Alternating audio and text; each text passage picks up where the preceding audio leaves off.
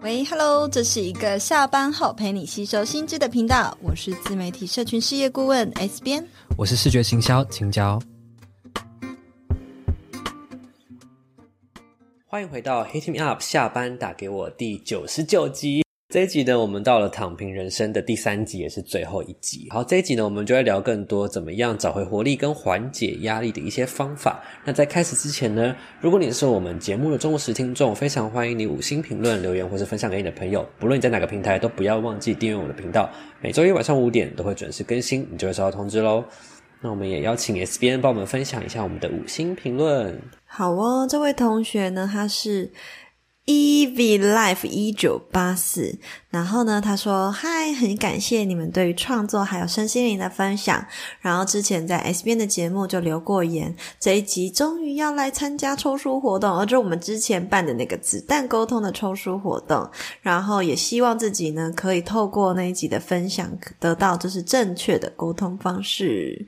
感谢这位朋友来参加我们的抽书活动。那未来有更多这样的活动，也欢迎大家踊跃的参加哦。”好，我们前面就是盘点了这个冷郁症啊，还有更多的关于什么躺平族啊这些的文化嘛。那其实呢，我们就会发现呢，不论我们想要如何去对抗、去调整，但是呢，其实我们基本上是没有办法去改变环境的。我们能做的呢，其实就是去调整自己的脚步，还有去调整自己对这个世界的理解的方式。延伸下来，就是刚刚我提到的两个面向。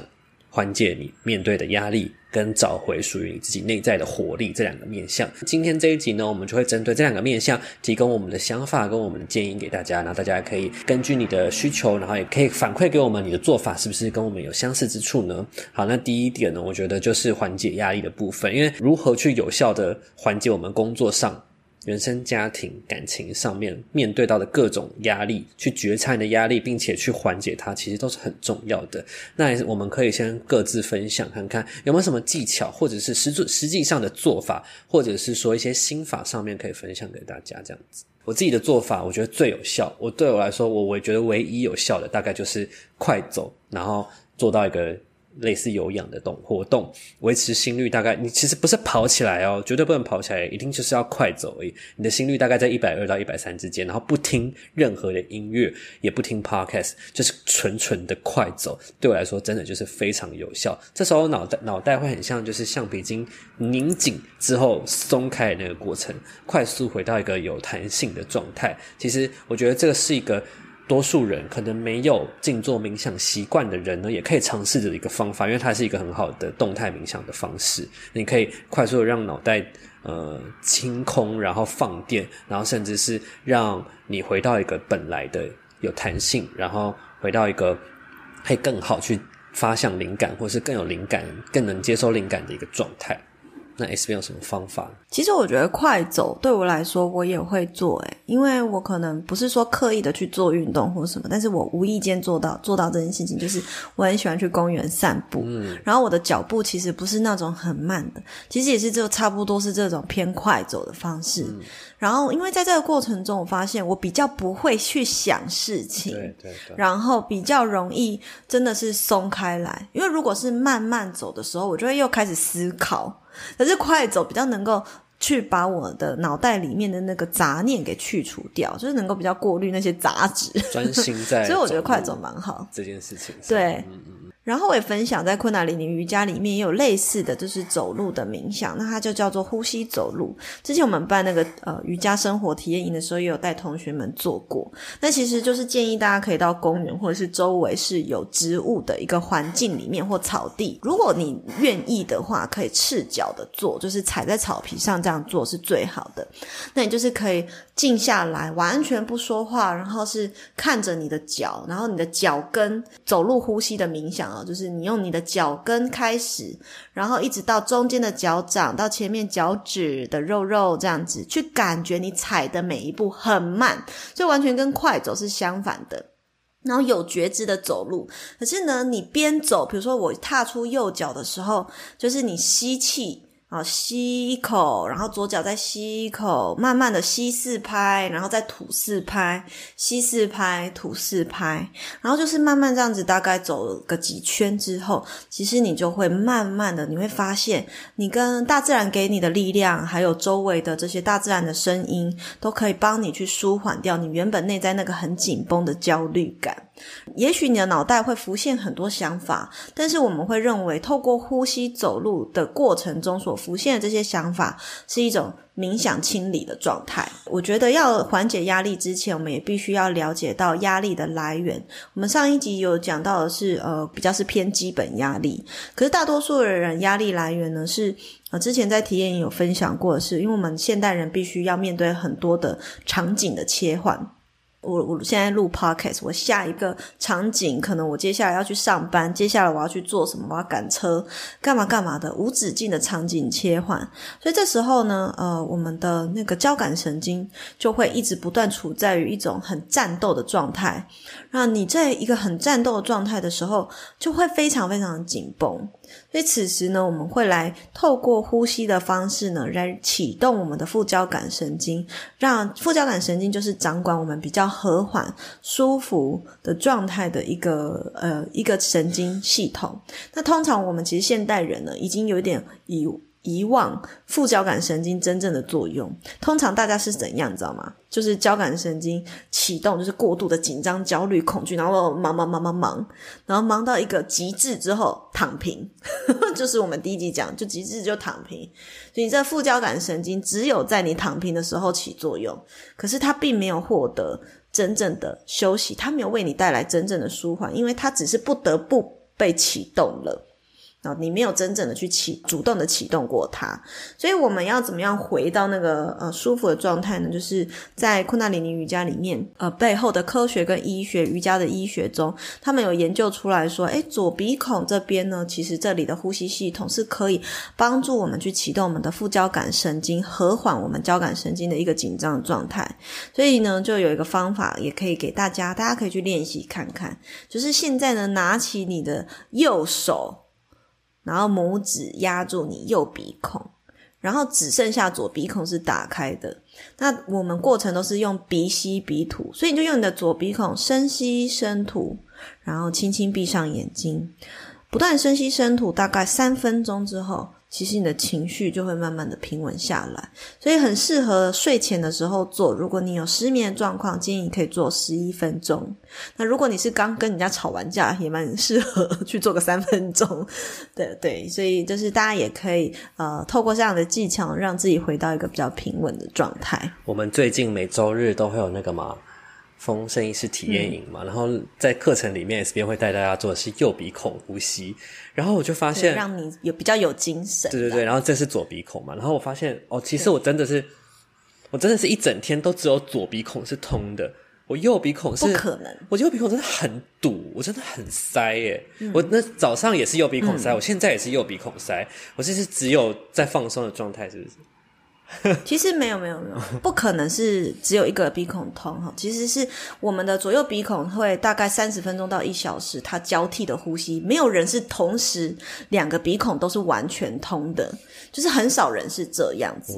所以如果你在我们上课的那个时间点是右鼻孔在塞，那你建议你就提早三十分钟去做这件事情，让自己醒脑。好，那我们呢？接下来是不是要来分享关于缓解压力的心法？对，因为刚刚是实际的做做法嘛。其实面对缓压力这件事情，我觉得心态上面也是有很多地方要去调整的。那我自己就先分享我的想法好。我觉得啊，刚刚其实我们讲的就直接告诉大家方法嘛。但是回过头来，大家有没有想过一个更核心的问题是：你有没有发现，其实你要去觉察压力？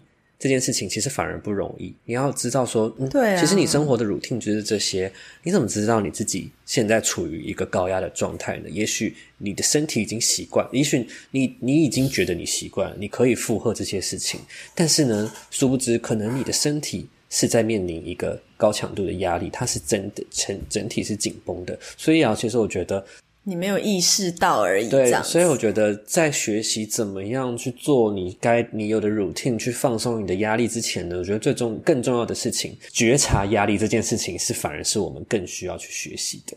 真的，而且你知道吗？就像就像你说的，有很多人是在没有觉知的状态下，像机器人一样忙他的，然后就呃就是去焦虑，但是他没有意识到我现在其实是焦虑的。对，所以我觉得我其实都很都一直觉得我的读者很棒，因为当你们会问我问题说，如果我感到焦虑，我该怎么办？其实你们就已经很棒了，因为你觉察到了。我们只能够解决有觉察到的事情，我们没有办法解决你没有觉察到的事嘛。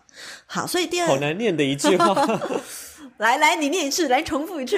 我们只能觉察到你，我们只能解决你有觉察到的事情，我们没有办法解决你没有觉察到的事情，应该是这样吧？很好，绕口令完成，给你一百 一百分，好不好？大家，就现在听众所有人都在念一次看看。看自己有没有办法绕口令这样。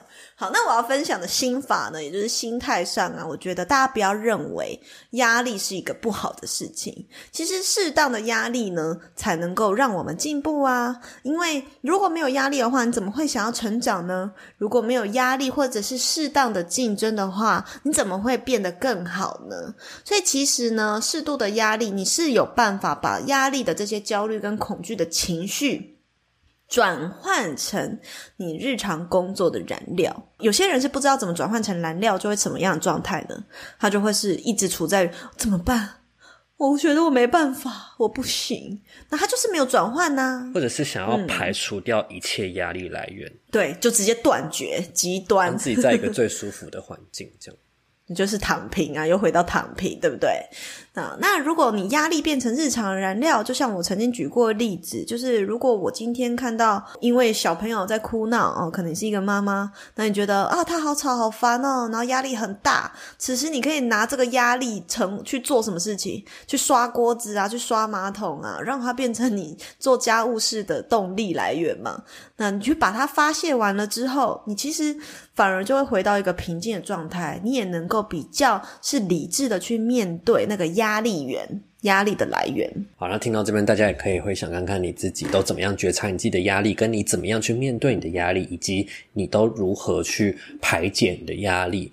那接下来呢，我们想要跟大家聊聊的是找回活力的部分，因为我觉得好，现在大家可能已经学会了把压力清空了，但是你的心理状态其实还是处在一个诶不上不下的频率里面，你也没有特别觉得自己充满能量。那我们接下来就是想要来呃分享我们各自的方式，怎么样让自己到一个更有让自己有 power 的那种力量感，或是找回活力的感觉。那我自己呢，我自己会是当我已经把压力排除掉之后呢，我可能会去。允许自己做一些理智觉得毫无意义的事情，或是毫无产能的事情，就是那种理智觉得啦。就对我来说，可能就是打扮的，就是漂漂亮亮，然后去一间很好看的咖啡店，然后喝一杯你可能在家就可以自己泡出来的咖啡，然后发呆，就这样没有意义的事情。然后或者是说呢，还有一个我觉得更有更有用的方法是跟自己真正靠近的朋友相聚，然后即便只是即便只是分享近况啊，或者是发呆不讲话。我觉得其实都可以激活内心的某一个已经疲惫，然后停止运作的部分。有时候就是在不经意的谈话之间呢，就可以听到一个有启发的想法，或者是你会经历一场你没有想到很有意义的对谈。其实我觉得这都是对我来说很有帮助的事情。对我来说，我好像有分享过，就是对我而言，我是要透过呃不断的做新鲜的事情，来让自己感受到。我充满了活力，然后我觉得对我来说就是找到跟培养新的兴趣跟挑战。例如，就是我很喜欢旅行嘛，然后我也很喜欢去可能挖掘新的餐厅啊或美食啊。像我现在开始呃吃素食了之后呢，我就会一直不断的去挖掘，不管是真的去。吃餐厅或者是在 Uber Eat 看，然后就会觉得啊，我又找到一个新的那个舒适的感觉，就是让我觉得很快乐，还蛮有有趣的。或者是最近，呃，不是最近，就从以前我就也蛮喜欢画画的。或像你也不是会去参加一些手工艺的课程啊，我觉得这些都是帮助我们找回活力或者是动力来源的一些很好方式。而且最重要的是。不带着竞争心态去做。如果你今天做这个只是为了说我要又回到那个有没有精致穷的概念，就是我为了要让人家觉得我人生过得很精彩，所以你才去做呢，那这就是竞争心态啊！你不是为了自自己去做，可是如果你只是单纯的去享受，然后你去让自己感受到哦，我有尝试新的事情，我有小小的突破，我觉得用这种心态去滋养你的呃你的人生，我觉得会是更健康的，也能够帮助你找到一些活力。嗯，所以其实我们两个说的事情，我觉得都可以归纳出一个重点是，让自己有的五官有新的刺激，就是你发现了一个新的，你看到了一个新的。美景，你你吃到了一个新的你没有吃过的好吃的东西，然后你听到了一个有趣的对谈，让你的五官滋。我们人生来到地球就是要来体验的嘛。如果说为什么我们会觉得很枯燥乏味，或者是所谓的倦怠期，就是因为我们不断的重复在做一些重复的事情，重复久了以后，你就会开始问号：诶，这个有意义吗？那。你要如何让自己跳脱那个倦怠的感觉？就是不断的为自己的人生创造新的体验，然后成为你自己人生的创作者的概念。呃，这句话是来自《你值得更好的梦想》这本书。嗯，好，那接下来就是刚刚讲的是我们觉得实际的技巧应用嘛。那接下来也想跟大家分享我们各自的对于找回活力的一些心法、心态上面的建议。哎，刚刚有一个关键字：体验。体验这关键字呢，对我来说就是在探索，不论是这个世界跟这个自己。那我之前其实也有也有一个想法是，我觉得不论我们在做什么探索，我们好像都是在向外探索，但其实呢，同时你也在向内探索。你你以为你在旅行，但其实你在这个旅行过程中，你更认识的可能是你自己，而不是。那个国家扩大自己的世界观，对对对，所以我觉得在心法上面，我想要给大家的想法是：找回活力不一定是你真的要去做一些特定的事情，或者是说你一定要特别去设计你的，你一定要觉得哇，跟平常要做不一样的事情才叫才叫做才能够找回活力。我觉得不是这样，我觉得是你要去从事这些行为的时候要去。有意识的去理解到，说这些过程中你都可以去认更认识自己，更看到你自己没看过的样子的自己，我觉得那是才是比较重要的。那最后我想要分享的这个心法的部分呢，则是想要送给大家一个拉丁文跟一个意大利文。那它是呃拉丁文的部分呢，叫做 Garbe diem。它呢，其实这两句话我要给大家的这两句话，它都是在拉丁语系国家里面他们的一些生活哲学。而 Garbe diem 这个拉丁文呢，其实它是一个拉丁诗人他在他的诗集里头所提到的概念。简单翻译成中文，就是在讲的是活在当下。然后呢，去及时享乐，单纯的享受，并且他在这他的诗集里面有提到说，要了解到过去还有未来呢，并不存在，你能够真实拥有的东西就只有现在这一刻，因为每一分每一秒都在流逝。能拥有的就是现在你眼前在做的事情。比如说，我们现在正在聊 Podcast，我有没有认真的投入在这个里面？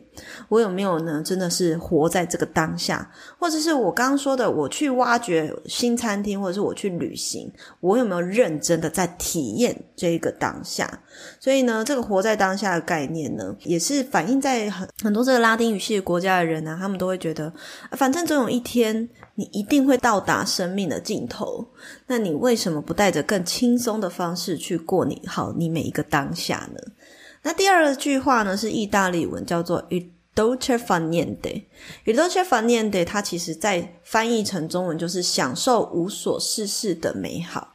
那这样子的无所事事的美好人生哲学呢，其实并不是在呼应我们第一集讲的叫你躺平哈，不是在讲躺平主义，不是真的什么事情都不做，而是说学会如何在忙碌的脚步之中呢，还保有自己的节奏，还有生活的一个原则。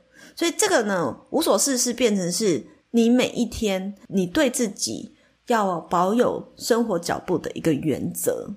如何我不要再被所谓的娱乐占据，而是真正的去享乐，享受你自己独有的时间和空闲。好，那以上这两者其实呢，都是在强调，我觉得是强调抛开日常节奏的一个生活艺术。比如说像青椒，你刚刚有说你也很喜欢去咖啡厅，然后坐着就是闲闲没事。其实，在欧洲也是这样哦，我们也会很常看到很多人会坐在公园啊、广场啊、户外咖啡座的人，他可能真的就是去在那里泡咖啡或喝喝个东西，什么都不会做，而且他们也不会说很投入在滑手机，就是真的边在那边边吃边喝咖啡，边喝酒边发呆。或真的就纯粹躺着晒太阳，啥都不干，这就是那个 il dolce f a niente。那这两个心态的调整，都能够让我们时时刻刻很清楚，其实找回活力，并不是一定要刻意做些什么，反而很可能是不做什么，又或者是享受做什么。好，其实呢，总结这三集啊，其实我觉得大家。真正的了解了现在发生在我们周遭的一些社会现况后，相信我们彼此都更靠近，更靠近那个那些状态背后的一些苦恼跟妥协。所以呢，不论我们是选择要躺平，选择当个废柴青年，或者是你选择过上精致穷的人生，但是都不只是这个样子表面上的一个结论而已。那我相信呢，听众听到这里或多或少可能也可以去理解说。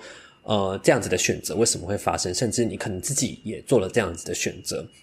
但是不论什么样的选择，其实都很好。但是我们只是想透过这季的内容呢，更想要带给大家一种看见自己力量的可能性。那这个力量呢，不见得是要你去改变环境、改变体制，更是从你自身出发去做出改变。同样是决定，我可以是妥协，也可以是有意识的规划。我在这个有限度的人生内，想过上的理想人生。那看见自己的力量的其中一个很棒的方法呢，其实就是阅读。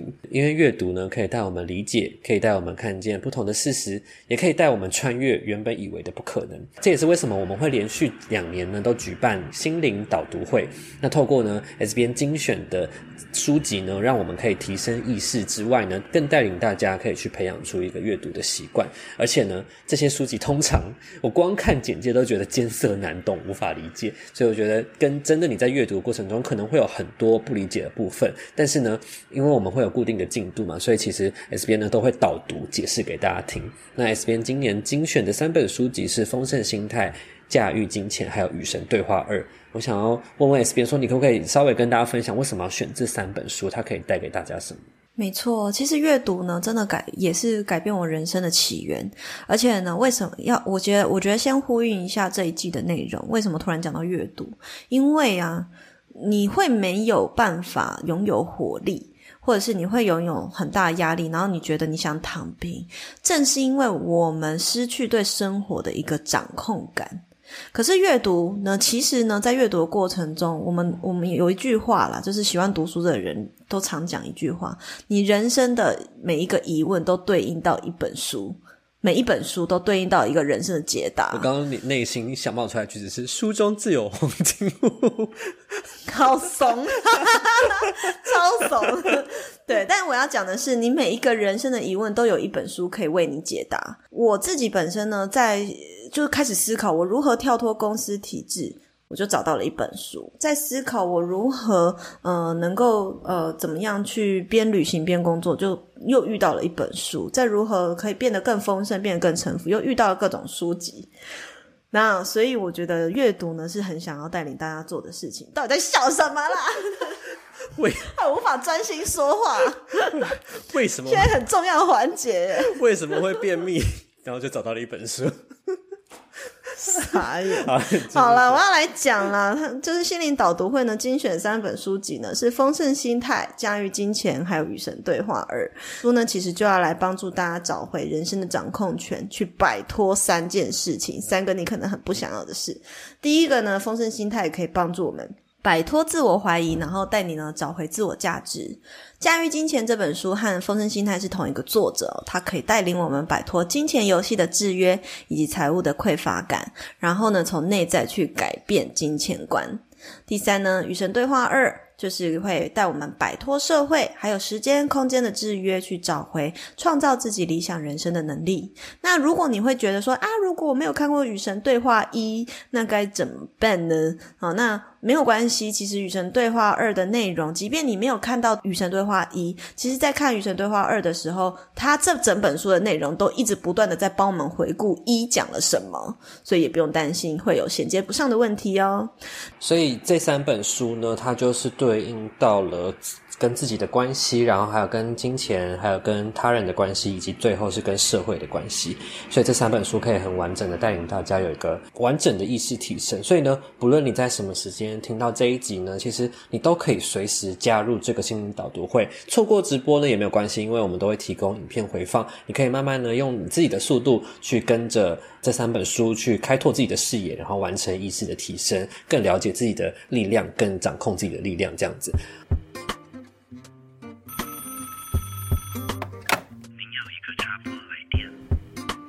好，那我在现实动态的时候呢，问大家一个问题：说，当你压力山大的时候，你会立刻想做的事情，非常踊跃的回应。我快截图截不完，超多人，都大家，我看大家应该都非常压力非常大。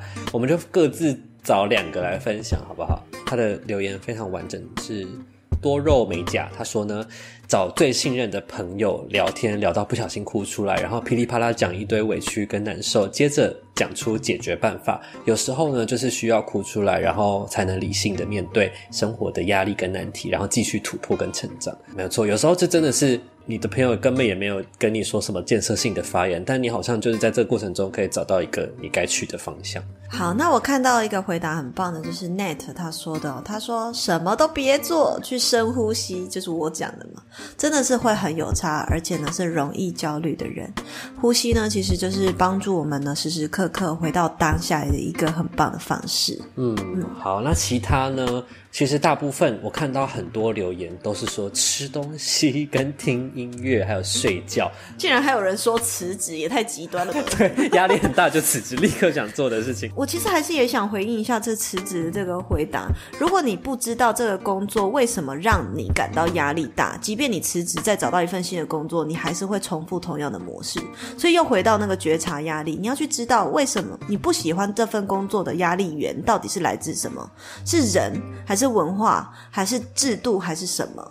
对，的确，在我们能厘清背后的对自己的制约前，真的很容易，你的人生就会不停的面对一样的状况。嗯、的确是真的。